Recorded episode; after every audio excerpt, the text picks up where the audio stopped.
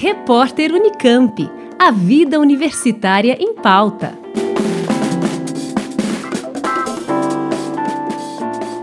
Com a pandemia, a saúde emocional e mental dos profissionais da linha de frente da Covid-19 ficou prejudicada.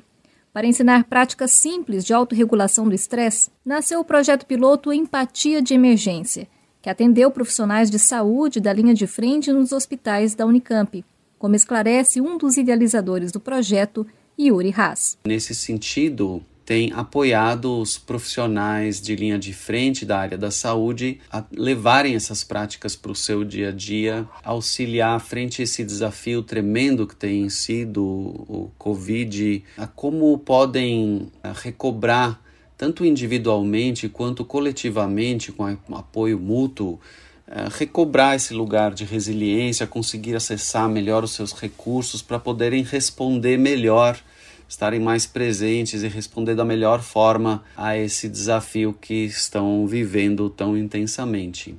E isso acaba impactando muito na maneira que as pessoas conseguem lidar umas com as outras, cooperarem juntas, resolverem e transformarem conflitos, tanto quanto lidarem com a sua própria ansiedade, irritação que são sinais muito comuns de estresse prolongado. O projeto piloto contribui para um ambiente de trabalho mais harmônico e acolhedor e ajuda a manter relacionamentos menos estressantes com outros profissionais, inclusive aplicando orientações defendidas pela Comunicação Não Violenta, CNV, baseada nos ensinamentos do psicólogo estadunidense Marshall Rosenberg.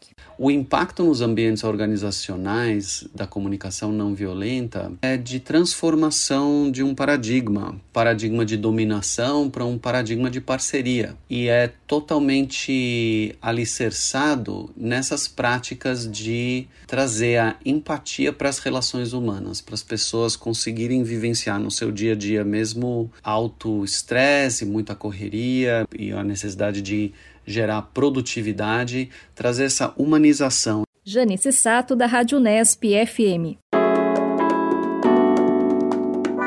Repórter Unicamp. A vida universitária em pauta.